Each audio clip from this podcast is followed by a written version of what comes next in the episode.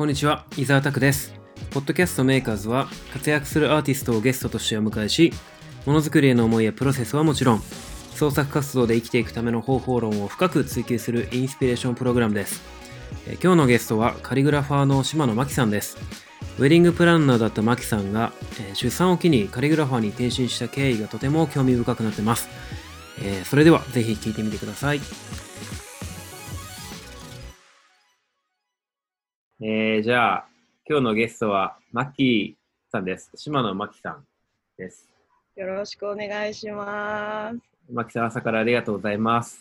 とんでもない、こちらこそ素敵なお誘いをありがとうございます。はい。えー、じゃあちょっとマキさんについて僕の方から、えーしまあ、紹介っていうか僕らが会ったきっかけというかそういう話をして、マキさんの方から自己紹介もらいたいんですけど、えっと、僕らが会ったのは、最初に会ったのは、えーハンドリテンショーケースですね、これも。そうですね。多ハンドリト分ねそう、えっと、一番最初のやつだから、いつですかね、2017年かな ?8 年か。いや、2017年かな？7年ですね。2017年のハンドリテンショーケースであって、で、まあ、その後ハンドリテンショーケースもう一回翌年にやったので、こういうハンドリテンショーケースっていうのは、えー、レタリングアーティストの合同展示イベントなんですけど、それを一緒に、えー、マキさんもやっていたっていうような出会いです。で、えー、マキさんは、やはりこう、すごく興味を持っているのは、えー、アーティスト、カリグラファーであり、はいえーお母さん業の兼業っていう、かなりこのあたりはパワフルだと思うので、すごく気になる話がたくさんあります。まあ、カリグラファーですよね。名乗るとすると。うん。そうですね。カリグラファーですね。はい。レタリングアーティスト、カリグラファーとして活躍されている島野真紀さんでございます。じゃあ、真紀さん、ちょっと自己紹介お願いします。はい。自己紹介。簡単に言うと、えー文字を書くこと全般を仕事にしてるんですけど、えーっと、私は大学を卒業した後、ブライダル業界、ウェディングプランナーを東京と神戸で計3年間していて、うんうん。で、その後に、まあ結婚を機に、えー神戸から東京に戻ってきて、そのコンサルティング系の仕事を、まあ、部署移動して1年間やって出産して前の会社を退職するんですけど、まあ、退職をきっかけになんていうんですかねライフスタイル自分のライフスタイルがまあ大きく変わったことをきっかけにそのまあ場所とかあとは時間とかそういうものにとらわれず自分にとって何がこうライフワークとなるのかなっていろいろ考えたときに、まあ、文字を書くっていうことが、まあ、それなんじゃないかって思ってそっちに転身して今に至るっていう感じです。ざっくりすごく簡単に、えーこんな感じですね。ありがとうございます。うん、今はカリグラフィーアーティストとして、はいどんな活動をされてるんですか？ワークショップとかは今できないですもんね、あんまり。そうですね。あ、ちょうど昨日から、あの、まあ、ソーシャルディスタンスを保ちながら、少しずつそはいはいのリアルなレッスンを再開していくっていう感じでちょうど始めたところなんだけど、うんと大きな仕事としては、まあ、そういうふうにその人に教える、伝える、そのカリグラフィー、まあ、モダンカリグラフィーっていうのをやってるんだけど、そのモダンカリグラフィーのその楽しさや面白さを伝え人に伝えるっていうことが、まあ、大きな一つの軸であり、はい。もう一つは、うーんその文字っていうものが何かその商品に対しての付加価値になって、えものを作ってくる。プロ例えば何かと何バッグとコラボしてアイテムをそうそう販売したりとか、はい。そういうふうなうーん文字を使って何かを表現するっていうことも大きな自分の軸かなって思ったりはします。うん。じゃあそういうクライアントワークとかも日々やってそうですね、クライアントワークも教えるっていうことと同じぐらいの割合でやってるかな。うんクライアントワークって、マキさんってどういうふうに納品するんですか？デジタルでも納品したりするんですか？えっ、とね、ほとんどデジタル。あ、そうなんですか。もうほとんどデジタルかな。へえ。あ、じゃあ、それこそ、あの、デジタルツールを使って、あの、AI データとかにして渡すんですか？そうです。大体 AI データが多いかな。そうなんですでもこれね。も始めた当初、私はデジタルの知識が全くなかったし、そのはい美大とかを卒業したわけでも全くなかったから、はい。あのなんて言うんだろう、デザインの工程にどういうその工程があって、どこにどれだけのその手間と時間がかかってるかっていうことを全く理解できてないまま、こういうそのお仕事を始めちゃったから、うんわかります。だから、一緒にべ勉強して、そのクライアントワークをする中で勉強してっていう感じかな。そうですよね。うん。でもまあ意外とみんなやりながら覚えてる人多いですよね。そうですよね。大体聞いてると、仲間たちに聞いてると、そういう方が多いんじゃないかなって思ったりします。だから、なんて言うんだろう。あのー簡単にできるように見えてたものの難しさとかを、その、仕事をしていく中で学ぶみたいなところが結構あるかなって。うんうんうんうん。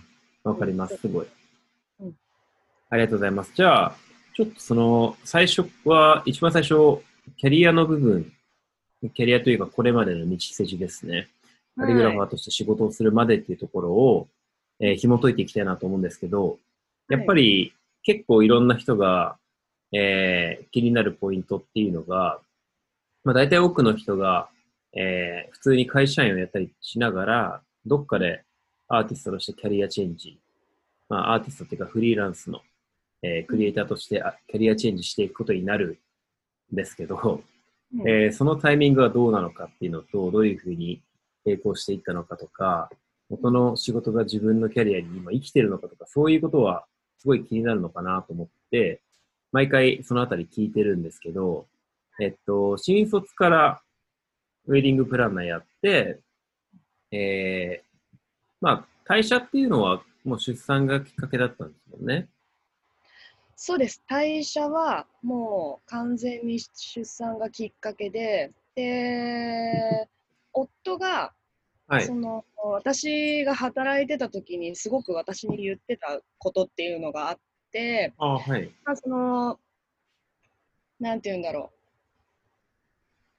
会社を、会社をね、その、うん。まあ、その子供が生まれたことによって、まあ、辞めることになるんだけど、まあ、そのまた再び働きたい、は働く時が来たら、はい。なんかこう会社のために働くんじゃなくって自分のために働けるような仕事をしてほしいってそのずっとい言われてたんですよね。で、はいその自分のために働けることって何なんだろうっていうところでもうその会会社員として働くっていう選択肢が私の中から消えてうん。自分のその好きなこと、まあ、そのはい生涯愛せるようなことを仕事にしていきたいなって思ったのが結構大きかったかなとは思います。うんうん。ウェディングプランナーの時とかは、うん、なんかこう書いたりとかっていうのはやってたんですか？あーえっとね、もっとその私の仕事の元をたどると、はい。実はそのウェディングプランナーをやっていた時のその会社、はい。まあ、会社に属していた時に、その会社の社長が、えっと、まあ、会社の中で、その、私が、なんか、何がきっかけだったか忘れちゃったんだけど、社内で文字を書く機会があって、えーその文字を社長が見たときに、私の文字をすごく気に入ってくれて、へで、それーから、その、社内で例えば新規の店舗をオープンして、あの、文字がこう必要な時とかに、プランナーである私に仕事の一つとして、こう、この依頼とかをくれてたっていへうのは大きかったかなって思います。で、辞めても、その後、そのまあ、秘書を通じたりとかして、ーはい。継続して文字の依頼をしてくれてたんですよね。あ、そうなんですね。そう自然と、なんて言うんだろう。あ、じゃあ、こっちで、なんていうの？独立してみようかなって。傾いてたっていうのはあったかもしれない。ああ。じゃあ結構ヘンリーさんと似てますね、そこは。ああ、そうかもしれない。うーん。そそうれ、なんです。その話って意外と、なんか、勇気づけられる話ですね。例えば、なんか、本当はやりたいことがあって、会社に所属しているって人でも、その会社でそれが必要とされることもありますもんね。そうですね、そうですね。で、うん私の場合はそれが、当初はモダンカリグラフィーじゃなくって、書だったの。はいはいはいはい。書をずっと、あの、店舗のロゴとかメニューとか、そういうものにこう使ってもらってっていう感じで、最初はだからカリグラフィーにその時は出会ってなくって、はい書だけで独立しようと思ってた。ああ、でも書道はずっとやってたんですよね。そうです、そうです。それは昔からやってました。うんうんうんうんうん書道がカリグラフィーに出会う瞬間があったわけですね。そうなの。そうなの。その出会いは、もはいう全然後で、はい。あのまあ、会社を辞めて子供を産んで、で、書で独立しようと思ってるんだなんていう話を、うん。この会社の同期と、はい。そのパンナーをやってた時代から仲が良かった、まあ、ビジネスパートナーはいと。3人で、あのランチをしてたんですよ。それこそ表参道で。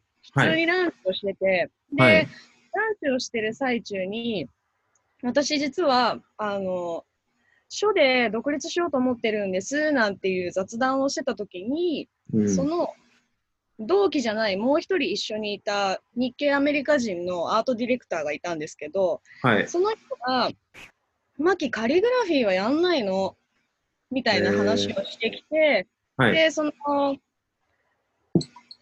欧米のそのウェディングシーンに、そのかっちりした文字じゃなくって、はいそ。のラフにハンドライティングで書いた、その筆記体のモダンなカリグラフィーっていうのが、今少しずつフォントで出てて、それをこうんうんうんう、なんていうんですかね、ウェディングのペーパーアイテムとかに取り入れようと思ったり、まあ実際に書ける人がいないかって探したときに、日本の中で書ける人っていないんだよ。マキ、カリグラフィーもやればみたいなことを言われたのがきっかけで、そこからやり始めました。へ それがね、カリグラフィーの始めたきっかけ。ーすごいですね。でもいやいやいやいや。確かに書道でいくと、まあ、変な話、競合はいっぱいいますもんね。そうですね、国内だともう書家とか書道家って言って活動してる人たちって5万といると思うから、はい。うん、競合はたくさんいます。えーで、モダンカリグラフィーに出会って、うん。でまあ、とりあえずやってみようかな、みたいな感じだったんですか？どうやって勉強したんですか？え勉強したのはやっぱり、あのーあれですよ、YouTube、やっぱそうなんですね。そう。インスタグラム、えっと、ピンタレスとか、ピンタレストの中で、はい。もう本当にその、真似したい、このこの字ものすごく可愛いみたいな文字をこうやっぱりたくさんピックアップして、で、うん。道具自体はいろいろその国内の例えば当時のそのカリグラフィー教室とかを当たってみたりとかしたけどいきなりその私のやりたいうん。なんていうんだろうポインティドペンを教えてくれるところってなかなかなかなかなくってっていうか当時は全然一つもなかった、結構当たったんだけど、一つもなくって、はい。ででも海外のその情報とかを見てるとそのポインティドペンでワークショップをやったりとか、キットを販売したりとかしてるアーティストがすごく、まあ、出始めてるぐらいの頃だったかあ、ら、そうなんですね。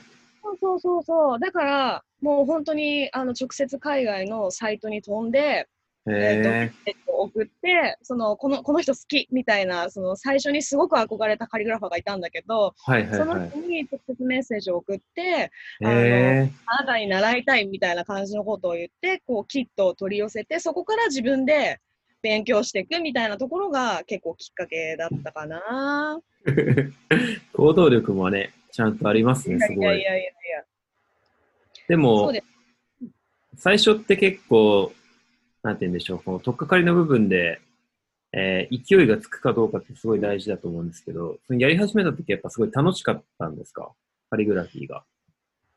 そう、ものすごく楽しくって、うんで、その当時、私って完全に仕事をしてない専業主婦だったから、あ、はいはいはい。24時間その子供と生活してっていう中の、あの癒しでもあったんだよね。精神的な癒しにもなるし、あっていうところが、まあ、書くことだった。だからもうはいはいはい本当に、なんか子供がお昼寝してる最中とか、まあ、早く寝かしつけた後とかっていう、その自分の時間を充実させるために、ー、やってへえね。すごいリアルですね。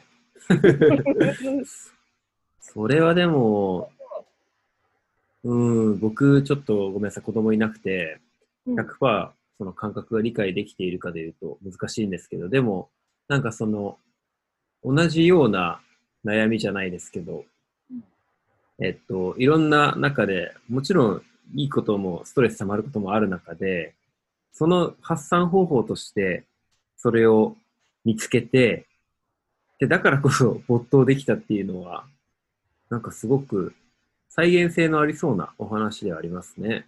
うん、なんか多分そういううーん形でその書くことに取り組んでる人たちって私は結構いらっしゃるんじゃないかなとも思ったりするしはい。なんかそのなんて言うんだろう働くっていううんうんうんことに対するこう価値観とか考え方っていうのもなうーんなんか私のようなその働き方をしてる人の中には単純にそのなんて言うんだろうこう生きていくためっていう働き方の方ももちろんいらっしゃると思うんだけど、うんそれだけのためじゃなくってやっぱりそのなんて言うんだろう自分自身のその精神的なうんこうよりどころみたいなものもその働くっていう中にこう含まれてるひ人って結構いるんじゃないかなって私はそうで思ったりする。すよね。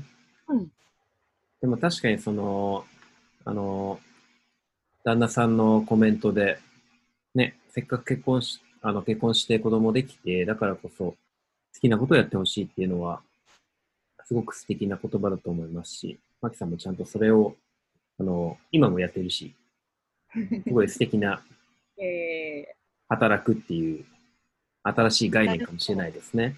うー、いっん。ぱいありますから、本当。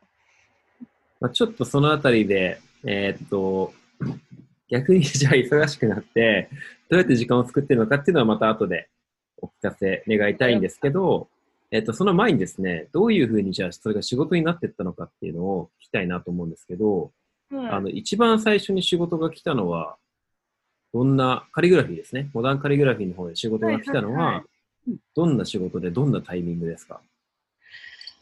一番最初ね、仕事が来たのは、はい。本当に友人、知人からって感じでした、私は。とはい。いうか、もっともっと言うと、うんはいとモダンカリグラフィーをその仕事にしていくっていうふうに考えたときに、はい。私の中で思ってたのは、その、ウェディングとの、うんその、モダンカリグラフィーの相性がやっぱりすごくいい。すごくいいっていうふうに、まあもちろん考えていて、はい。で、その当時、だからうん2013年とかなんだけど、そのパーティーの、その、はい例えば、席札とか、うん、席次表とか、まあ、ウェルカムボードとか、まあ、特に席札と、あとうんはその、招待状の宛名の筆行みたいなところなんだけど、はい。はい。そはい。の黒の文字でうん。読める、例えば印刷だったりとか、まあ、お二人の手書きだったりとか、あとはレジの筆行だったりっていうのが結構当たり前だったんだけど、はい。そはい。このウェディング自体はどんどん進化して、そのやっぱり欧米のスタイルにこう憧れて素敵になっていくっていう、その筆字やその黒で書いていく、その印刷とのアンバランス感みたいなものを、モダンカリグラフィーを用いることによって、よりこう文字の視点から素敵にできるんじゃないかっていうことが、モダンカリグラフィーを通して、まず初めにやりたかったことだから、あ、はい。ウェはい。はい。ディングのそうウェディングの業界にいた私が、えうんー仕事でもらい始めたは初めの案件っていうのは、やっぱり友人、知人、特に、あの、もともとの会社つながりの、その、例えば先輩だったりとか、同僚だったりとかが、えー、すごい素敵なこと始めてるね、みたいな感じで、試しに使ってくれるっていう感覚からスタートしはいはいはい、なるほど。でもやっぱそうですよね、うん、最初は。そうだね、うん、最初はそういう感じでした。え、それって、最初はやっぱり、かなり、あの、お金がないような仕事もあったんですか？ちょっとお金あげられないけど、みたいな。やっぱありました最最初は、えっ、ー、とね、私はほとんどいいねでやってた。ああ、はい。そう、だからこのぐらいのその価値だと思ってくれてるんだなって逆に学ぶこととかがあったぐらい、その相場感はもちろんなんて言うんだろう、あの、調べたりとかして、もちろん自分の中で、えっと、このぐらいの金額かなっていうのは持ってたけど、でもそれでも、これよりもたくさん経験を積める方が良かったから、うん、やっぱり、あの、もうやらせてもらえるんだったら、最初はもう何でもやるみたいな感じで、はい、仕事は受けてましたね。はいはいはい。うんうん、で、仕事していく中で、なんかこう、でもあれですもんね、その子育て中でもマキさんは、まあ、働くっていう、まあ、これが働くっていうことに入る、通常の概念で入ってくるかわかんないんですけど、やっぱり仕事はしたかったんですもんね、その時も。そう。うん、仕事はすごくしたかった。本当言うと、はい、復帰をしたかった、私は。はいはいはいはい。前の会社に。そうそうそうそうそう。うん。だから働きたいっていう思いはずっとありました。はい、なるほどですね。じゃあ最初の方は本当に手元で書くような仕事が多かったですか？デジタルデータっていうよりかは。デジタルデータじゃなくって、リアルに手書きで書いたものを納品するっていうことがほぼ100%。えー、じゃあなんか紙を送られてきてそこに書くぞみたいな。そうです、そうです、そうです。ああ、なるほど。例えばお客お客様が選んだそのペーパーに対して、えー、私が筆行していくっていうところがスタートですね。へえ。えじゃあ、その仕事とかを、その始めたタイミングぐらいからインスタグラムに上げ出した感じなんですか？どういうふうに告知を、プロモーションしてたんですか？えー、っと、もう、その、モダンカリグラフィーっていうものを、はい、うん今度仕事にしていきたいって決めた段階から、もうね、うん、全部、自分、全部ドメインを取ったの、最初に。おー。そうそうそう、全部ドメインを撮ったんだよね。その時にもうインスタグラムも今のアカウント、はい、MS カグラフィーっていう、そのもうワードに決めてやり始めたかな。はい。えー、さすが早いですね。気合がやっぱ違いますよね。いやいやいやいや。でも、日々こう、でもそこからフォロワーとかが、あ、それってな、いつですか？何年前ぐらいですか？えー、っとね、きちんとした区切りで言うと、2012年の4月1日。はい、2012年ですか ?14 年 ?14 年か。じゃあ、みんなと同じぐらいですね。やっぱ6年前ぐらい。みんなそうなんで。そうですね。あ、そうなんだ。結構みんなそうなんですよ。2014年、なんか、準備期間みたいな、そうなんかなんとなくやり始めてたみたいなのは、2012年後半から13年もやってたんだけど、はい、でも、よし、もうこれでいこうってきちんと決めた区切りは、うん、私は2014年の4月1日だったね。はいはいはい。えー、6年ですね、じゃあ。そうですね、でも6年ですね。最初はもう、これも結構最近話してるんですけど、フォロワーとか全然いなかったですもんね。そう、本当に100人切ってるぐらいだった。はい。本当にそんな、そんな感じでしたよ。でも案件やったら、こう、掲載していいかどうかとかっていうのをこう確認したりと、先方に確認したりとかしながら、はい、それを、あの、インスタ仕様に上げていくっていうのを、もう本当にひたすら繰りうん、繰り返してた感じかな。えー、で今、マキさん、フォロワーで言うと、えっと、うん、1万7600数、うん、えー、1万7600人もいるわけなんですけど、これって、なんかどっかのタイミングですごいブーストしたというか、すっごい伸びたタイミングとかがあったのか、なんか地味にずっと伸び続けてるのかでいうと、どんな動きをしてるんですか？なんかまあ地道に地道に少しずつ増えてるっていう感覚ではあるけど、はい。その、一個ききっかけ、一個私の、な、ここまでに至る大きなその転機みたいなのがあるとしたら、そのうん初めて人に教えるっていうタイミングがあって、はい聞。こえる？あ、聞こえます、聞こえます。タイミングがあって、で、それが、まあ、その、自分きっかけじゃなくって、その大阪、あ大阪じゃない、京都、京都にいるインスタグラムだけでつながってる友人、がうんまあその、教えてほしいから、こう、ん来てもらえませんか？みたいなところがきっかけだったんですけど、はい。ここで、その、教えに行った場所うん。が、まあ、その大阪の、えっ、と、アルフレックスっていう家具の、家具屋さん、はい。家具屋さんで初めてのワークショップをしたんだけど、はい。その、私を呼んでくれた、その、あの、京都の子が、今後の、うんなんか、マキさんの活動につながるといいなとかって言って、はい関西も、そそれこそ当時、当時私が本当になんか数百人しかフォロワーがいない時代に数万人のフォロワーを抱える関西のインフルエンサーたちばっかりをそ。の集めてくれた、そうそうそうそ の、マキさんやりたいっていう人を集めましたみたいな感じで、はいはいはい。そう、インフルエンサーをすごい集めてくれて、で、そこに初めて教えに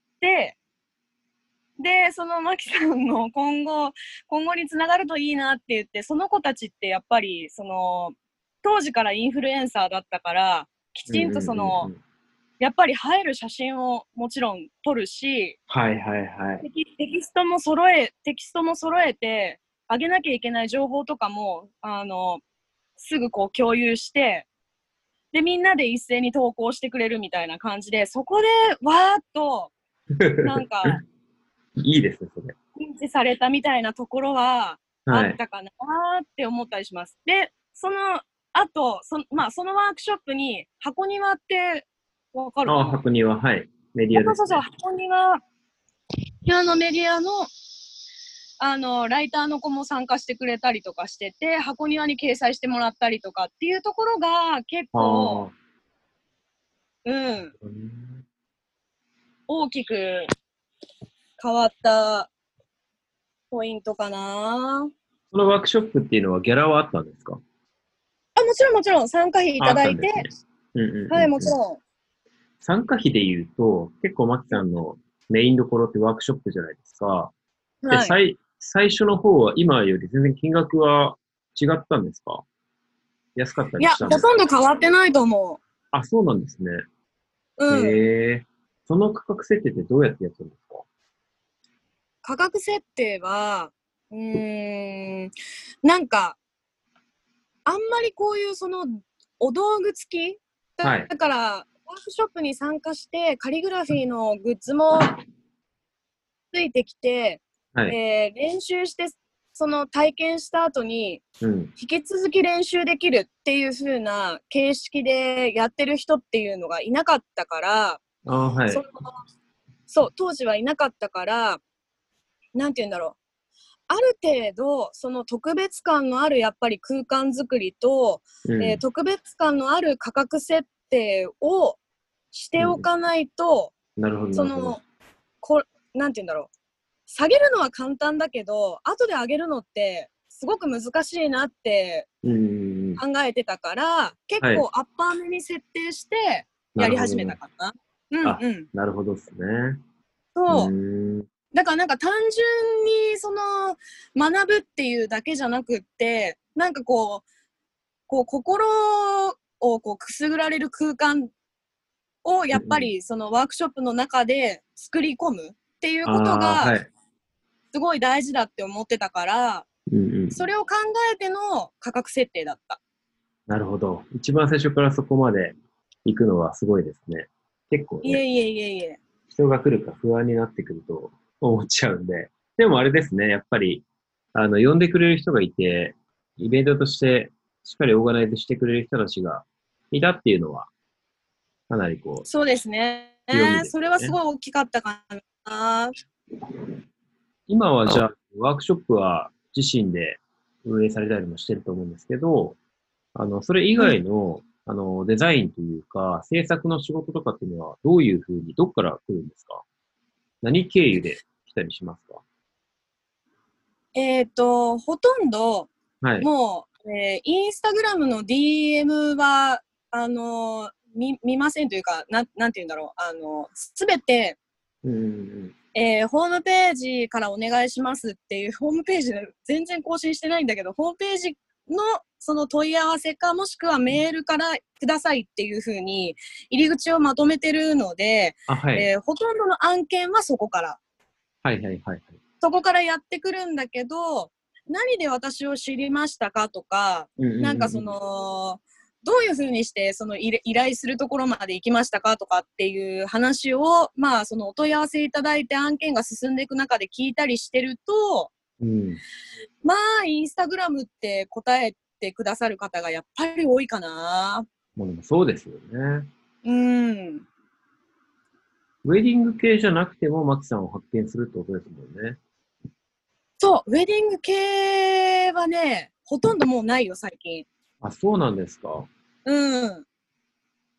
でも、ウェディング系と今の仕事で言うと、その、かなり突っ込んだ話、金額的にの大きさとかで言うとどうなんですか、うんウェディングって、なんか結構 B2C な仕事だから、えー、会場以外の要素とか、一つ一つを組み合わせてくると、要素別で言うと、もちろん安くなっちゃうじゃないですか。B2B よりか。安くなるね。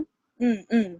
ビジネス戦略的には、今、その、えーっと、最初はウェディングから入ってますけど、他の業界というか、通常のデザインワークとかの方がやっぱり、えー、売上的にも大きいみたいな感じはあるんです売上的には圧倒的にデザインワークの方がかはい。金額大きいですね。うんうんうんうん。うん。もうそれはもうなんか、く、く、比べられないぐらい。そうですよね。うん、はいうん。全然違うかな。うん。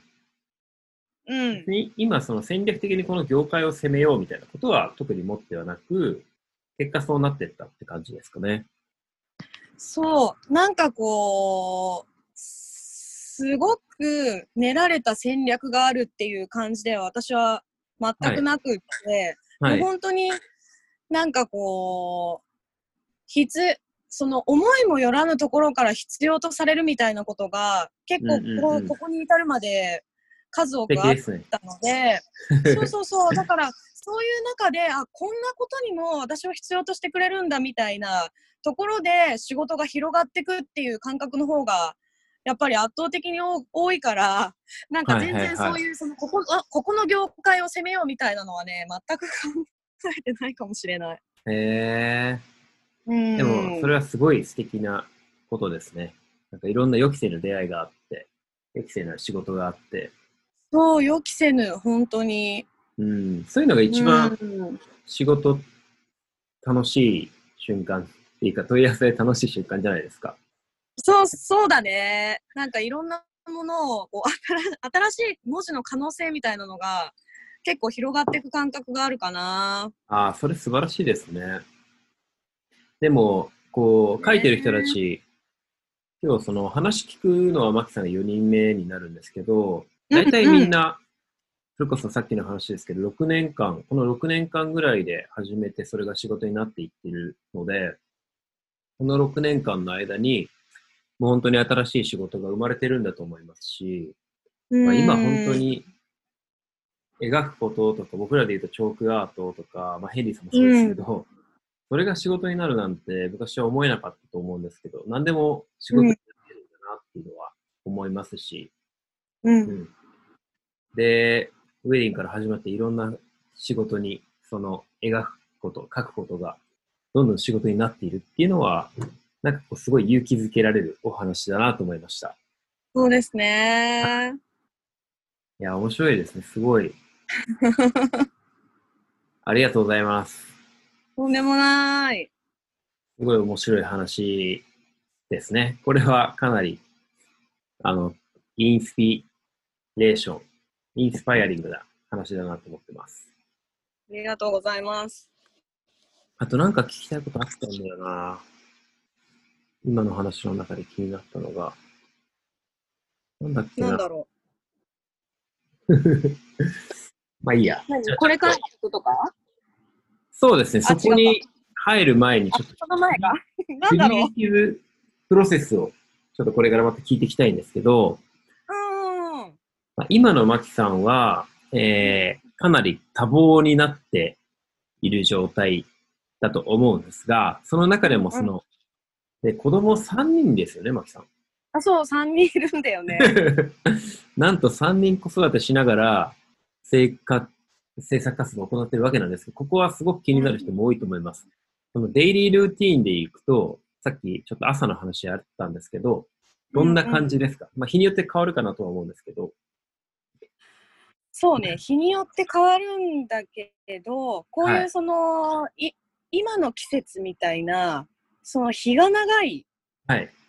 季節に関して言うと、やっぱり、その朝子供たちが起きてくるまでが一番こう、作業効率がいいというか、一番その集中できる時間だから、はい。そう考えて、だいたいいつも、もうその日が昇ってくるぐらいのタイミングに起きる。まあその4時とか4時半とか、そのぐらいの時間に起きて、朝集中して結構やるっていうのが、はい。まあその自分の中でのルーティン。だけど、はそれをこうやり続けると、今度その、なんて言うんだろうな。あの、夫婦で会話するっていう時間が 全くなくなっちゃう。そのなんか例えば今日一日子供たちと、そう、子供たちどうだったとか、そのお互いのその仕事ってど、あの、なんか最近どう？みたいな、こう、夫婦の会話が全くなくなっちゃうから、そういうのが必要な時は、よ夜、うん夜型っていうか、その子供たちが寝た後に話をするみたいな、まあ、どっちかかな？どっちかは、はいはうん、確実にやる、ルーティン化されてるっていう感じ。うん。日によるけど。例えば朝4時半、5時に起きるときっていうのは何時に寝てるんですか、えっとね、子供たちと一緒に寝るから、はい。あのー早いと、はいは早いとというか、だいたい 10, 10時ぐらいに寝ちゃうかな。あ、そうなんですね。そうそうそうそでも小泉さん前言ってたけど、なんか遊んでると一緒にその寝ちゃったりとかするから、朝早いって言ってました。う。そうなの。そうなの。本当にそんな感じ。小泉さんと同じような感じで、はい寝落ちしちゃうんだよね。疲れちゃって。寝かしつけてると自分も寝ちゃうみたい、そう寝な。かしつけて一緒に寝ちゃうっていう。うんうんうん。そうなの。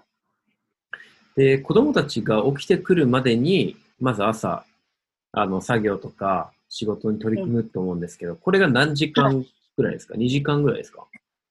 これはね、そう、2時間から2時間半ぐらいかな。はいはいはい。で、2で時間半ぐらい、うん、ご飯作る。そっから。そうです。朝ごはんとお弁当を作って、子供たちと夫を送り出すっていう感じ。はいはいはい。で、えっと、送り出されて、まあコロナのタイミングがまたちょっと違うと思うんですけど、そのコロナじゃないタイミングで言うと、うんその後から、なんか、例えば9時とか10時とかから、例えばワークショップとかリアル、リアル仕事が始まってくるわけですか？そうです。リアル仕事が始まります。私と。えっそと、う、じゃあ、ワークショップをやったり、打ち合わせしたり。ワークショップやるときとかっていうのは外出するんですか？外出です。完全外出。会場ってどうしてるんですか？マキさんって。会場は、えーもう定期的にやらせてもらってる会場っていうのは決まってて、はい。あの、九段下にペーパーツリーさんって、うーんス。テーショナリーショップがあるんだけど、そこで定期レッスンだったり、ワンデーのワークショップだったり、月に8日から10日ぐらいはいはいはいはい。ワークショップをやってます。あ、そんなにやってるんですね。すごい。結構やってるの。はい。え、うんそれって平日ですか？土日ですか？えっとね、平日もやってるし、土日もやってる。おおで、あのー私、そのルーティーンっていうところから、ちょっと、あまあ、これもルルーティーンになっちゃうのかもしれないけど、私、はその、まあ、夫も普通の会社員だし、ー。はい。で、その、彼も彼でライフワークでスポーツをやってるから、土日に子供たちを、そうねそうそうそう、見てもらうっていうことがやっぱり難しくって、はい。で、でも、どうしてもやっぱりレッスンをしてると、平日には通えないっていう方も結構いらっしゃるから、そうですよねそ。の土日の、そう、土日のレッスンをやるときっていうのは、あの、母の力を借りてるんだよね。ああ、はいはいはい。じゃあ、あの、お母さんは結構近くに住んでらっしゃるんですか？いや、毎月ね、四国から来てるのよ。すごい。そうなんですね。そうなの四国。かそうなの。四国から母が東京に来てて、はい。あ、まあコロナの時期は別だけど、その、はい通通常で言うと、四国から東京に母が、うん、大体2週間ぐらい滞在、まあ、つ月の半分ぐらい滞在して、うん、で、私はその間に外の仕事を、うん、そのどうしても、はい、なんて言うんだろう、あのーあず一人では回せないっていう仕事をそこにはい。詰め込むっていう感じ。なるほど。これもまた、すごく参考になりますね。うん。いやいやいやいや。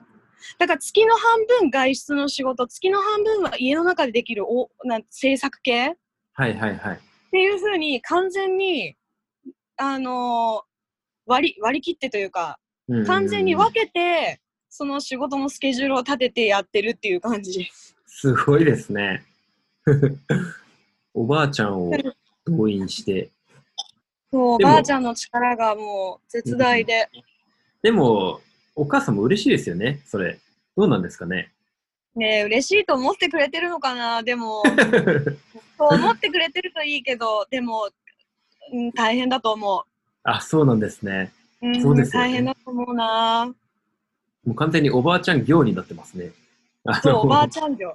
しっかりこう、月に1回来るぞっていう感じで。それでも、まあでも本当に周りの協力あってやれることでもありますね、じゃあそうなってくると。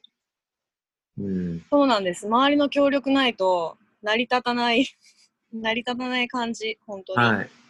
えじゃあその忙しい日々の中で、例えば、うんあの本を読んだり、別うのんクリエイティブのためのインスピレーションを得るような時間とか、そういった時間はどういうふうに確保してますか？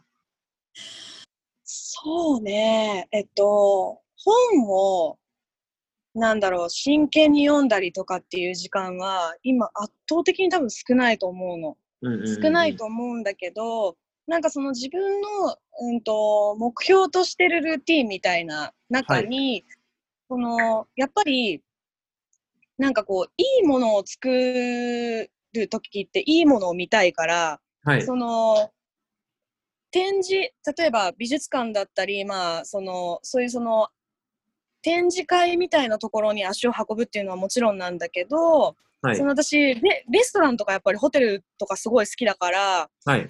あとお花も好きだしそういうその自分のこう行きたいと思うレストランでのそ、の料理のそのプレゼンテーションをすごいうんこうインスピレーションにしたりとかなるほど。そうだからお花お花もそうだねお花もその例えばフローリストによってその生け方も違えば考え方も結構違ったりするからそういうその花の組み合わせ方とかあとはその色の合わせ方とかまあまあもちろん料理もそうなんだけどそのなんて言うんだろうお皿の上にどういう風に盛り付けてどういう器を使っててどういうその味なのかとかそういうそういうところも含めてそういうことが結構作品の参直接的なすすごく分かりやすい参考になるわけではないけどでも、うん影響はやっぱりすごく受けてるんじゃないかなって思ってて、うんそういうところにできるだけ足を運ぶようにしてる。ああ、なるほど。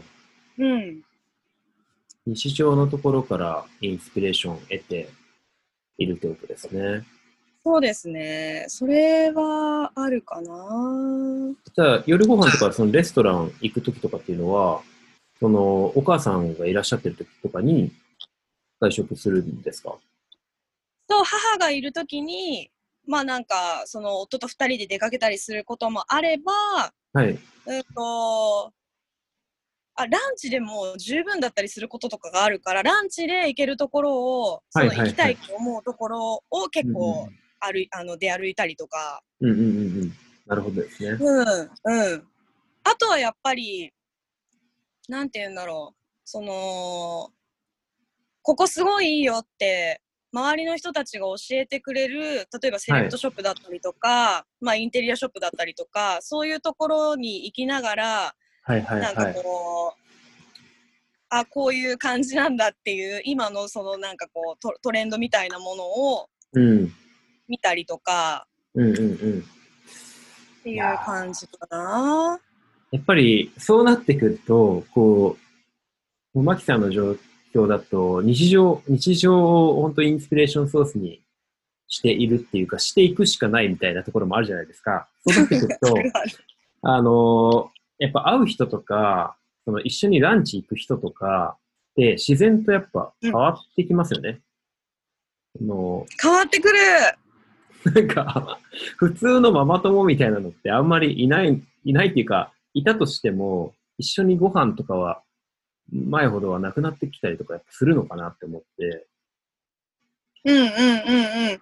あでもねなんかなんだろうやっぱり「類は友を呼ぶ」っていうはい言葉があるけど、同じような感覚の人がなんか自然と集まるようなはいはいはい、はい。気はしてるかな？あのそれは、いいえっと、ママ友でもうんうんうんうんとか逆にその好きなものがうん。こう伝染していく、逆あの私がその何かこう影響を与えることもあれば私が影響を与えてもらうことも結構あったりするので、なるほど。それでこういいものをあの伝えたり伝えてもらったりみたいな感じで広がっていくところはあるかな。はいはい。じゃあ、あの、うんうんその、人付き合いみたいな観点でも、うんやっぱり今、いろいろな顔を持つマキさんであっても、その人付き合いのところもどんどん広がってってる感じですか？そうねいろんなそうだねでも飲みに行ったりとかっていうのは結構難しいですもんね。うん全然行かないもん。そうですよね。全く行か、うん、ほとんど行かないね。夜にあんまりこう、外出できることがやっぱり今はないかな。うん。なんかね、結構意外と、やっぱ今まではその、フリーランスであってもアーティストであっても、まあ、どんな仕事であっても夜のコミュニケーションとか、そういう物理的な対面でのコミュニケーションだったり、まあ、。人脈とか言うと薄っぺらくなっちゃうんですけど、人とこう、コネクトし続けるっていうのは、やっぱり大事だって思われてたと思いますし、僕も大事だなって思って、まあお店立ったりとかもしてるんですけど、えっと、一方で、そもそもそれができないよっていうようなスタイルだったマキさんの方法論とかっていうのは、なんかこう、今すごくいろんな人の参考になるんじゃないかなって今聞いてて思ったんですよね。うんうんうんうん。そもそもである権よとか、そのオールドスタイルなやり方は、そもそもできない中で、いかにやるかっていうところがあるじゃないですか。あるある。うん。でもやっぱり限られた、その限られた時間なんだけど、その自由に使える時間っていうのは結構限られてはいるんだけど、はい。でも、うんと、なんだろう。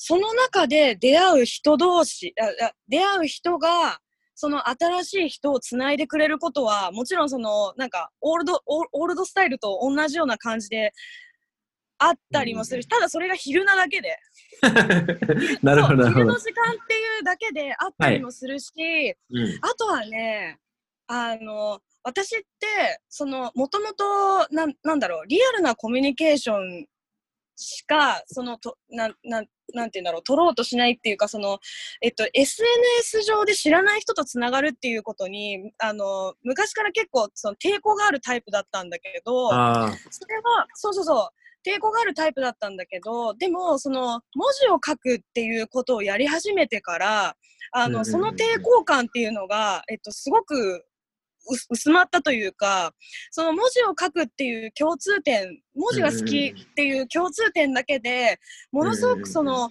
なんていうんだろう、仲間意識を持てるはい。ようになって、で、その、インスタグラムの中でお会いしたことはないんだけど、でも、はいはいはい。あの、あの DM とかで DM とか例えばその写真へのコメントがきっかけですごくこう例えば話すようになったりな仲良くなったりしてそこからその新たな人脈がつながったりとかっていうことがはい。結構ある気がししてる。えー、でも、うん、そうですよね。同じ好きなものをベースに、でもそれありますね、確かに。そうすごい苦手だったんだよ本当に。そうなんですね。そうなんかこ怖さを感じたりとかうんうんうん。あのど本当にこの人ってどういう人なんだろうって結構け警戒しちゃうところがあったんだけどでも同はいじ好きなものがあるだけで、なんかこんなにもなんか距離距離感近く感じられるっていうのは本当うにん手書きだから、手手書きというか好きな共通のものがあるからかなって思ったりしてそうでこはす結構意ね。外な自分の発見だった。なんかね、昨日ちょっとお話いただいてましたけど、その、やっぱりこう、フリーランスだとか、一人で仕事するものでも、やっぱ一人だと続かないところってすごくあるじゃないですか。うんうんだからそういうコミュニティっていうか仲間たちを、まあ、うまく作っていくっていうのは、で、みんなで盛り上げていくっていうのはすごく重要なことですよね。続けていく上で。そうだね。楽しみにもなりますし。うん。あとちょっと気になったのが、あの、うんもともとウェディングプランナーやってて、会社に4年間はいたとですよね。じゃないですか。その時の、まあ、経験がどういうふうに今生きているのかっていう話を聞きたくて、そのクリエイティブワークの中でも、もちろんお客さんとのやりとりとか、いろんなマネジメントとしての仕事とかもあって、で、そこにその会社員の経験が今どう生きてるのかっていうのを教えてもらいたいです。会社員の経験か。はい。会社員のけ、うんとね、えっ、と、会社員の経験っていうふうに言っていいのか、その会社に、えー就職してたからっていう、その会社ならではの経験なのかっていうのがちょっとわからないんだけど、はいはいはいはい。うんと、その前の会社の、うん、前の会社の考え方がすごく、えー、と今につながってるなって思うところがまあいくつかあって、はいはいはいで例えば、うん、と前の会社はその「I am one of the customers」っていうのが行動指針だったのね。でそのあ もちろん知ってる。そうそうそれね。そのなんか自分がお客様だったらどういうふうに考えるかっていうその考え方はそのうーんと自分自身がその新しくその文字を通じて商品を生み出したりするときに、うん。その価格のもちろん設定もそうだしその例えば仕様もそうだしそういういろんなそのものを作るっていうところに対して、えーものすごくこう生きてる。だからその、自分だったらこの金額で欲しいなっていう価格設定にやっぱりしたいなって思ったりもするし例えばそのカカリグラフィーのこうキキットスターターキットを作ろうって思った時も私がそのアメリカから初めてそのカリグラフィーキットを手にした時にその本当に忙しい方なんだろうなって思うような人なのに私の名前を手書きで書いてくれたその練習のノートが一緒にセットになって送られてき来たんだよね。はいはいはい。でそれで、はいはいはい。そのパーソナライズされたその自分のその名前を手書きで書いてくれてるっていうことに私はものすごく感動して自分がこうキットを作るときはあの同じようにその手間がかかっても必ずその買ってくれた人の名前を手書きで書いてあげたいなって思ったりとかそういうその、うん。なんだろう、うれ、自分がされて嬉しかったこと、自分がお客様だったらこういうふうにしてくれたら本当に嬉しいだろうなって思うことを、そうそうそう、同じようにやりたいって思うのは、その会、もともといた会社の考えっていうのが、ものすごくその今につながってるなっていうふうに思うし、うん。あと、もう一つあるとすれば、ものすごく、その、未来をか語らせるか会社だったんだよね。はい。その5年先の自分とか10年先の自分とか、そういうそはいはい。はのい大きなゆ夢？夢を、なんていうの？できるかできないかは、まあもちろん自分次第なんだけど、その、はい明確なそのビジョンを描くっうん。うん。ていうことが、もう本当に、なんていうんだろう。癖？癖というか、なんかもう、はいはいはいそれがもう普通のことのようにやってたことだったから、そのへー5年先、10年先、どういう自分になってたい？で、そのし仕事だけじゃなくって、うん何をこう、例えばプライベートとしては手に入れて、どういうその、なんだろう、周りってどういう状況なのかっていうことまで、そはいの想像してえ、描く？はいはいはい。うん、っていうことを、その、常に会社の中でやってたんだよね。だからそれは、今も結構、くあの、自分のそのルーティンとして残ってるから、同じようにやって、そこに行き着くために、じゃあ今何をそのタスクとしてしなければいけないのかっていうふうに、棚卸しをしていくっていうのは、うんその社会人にやってたことが、そのまま生きてるかなって感じ。なるほど。考え方の部分だとかが一番生きてるポイントですね。面白いですね、それは。そうだね。そう、そうだね。まあ、すごいカルチャーの強い会社だったからこそ、その思想とか考え方の部分が根付いてるんですね。なんか、こそうなの。この話やっぱり、はい。すいません。えっと、この話いろんな人に聞いてるんですけど、それが、うんあの、スキル、今にのスキルとして生きてる人もいれば、えうんー、結構そういう人たちも多くて、その前の会社でやってたこういう段取りの方法とかを、えっと、今の仕事に活かしてるとか、この営業の仕うんうん事してコミュニケーションしてたから、まあ今のこう、お客さんのハンドリングとかに生きてるとかが多かったはいなとはいはい。思うんですけど、なんかマキさんの場合はその考え方っていうのが今一番生きてるそうだね。って聞いて、あそれもあるなっていうふうに思いましたね。かなり面白いな。なんかやっぱりこう、みんなの話聞いてて、すごい思い、思うんですけど、その、スティーブ・ジョブスが言ってた、あの、コネクティング・ドッツって言葉が あると思うんですけど、みんなやっぱりその、うんうん。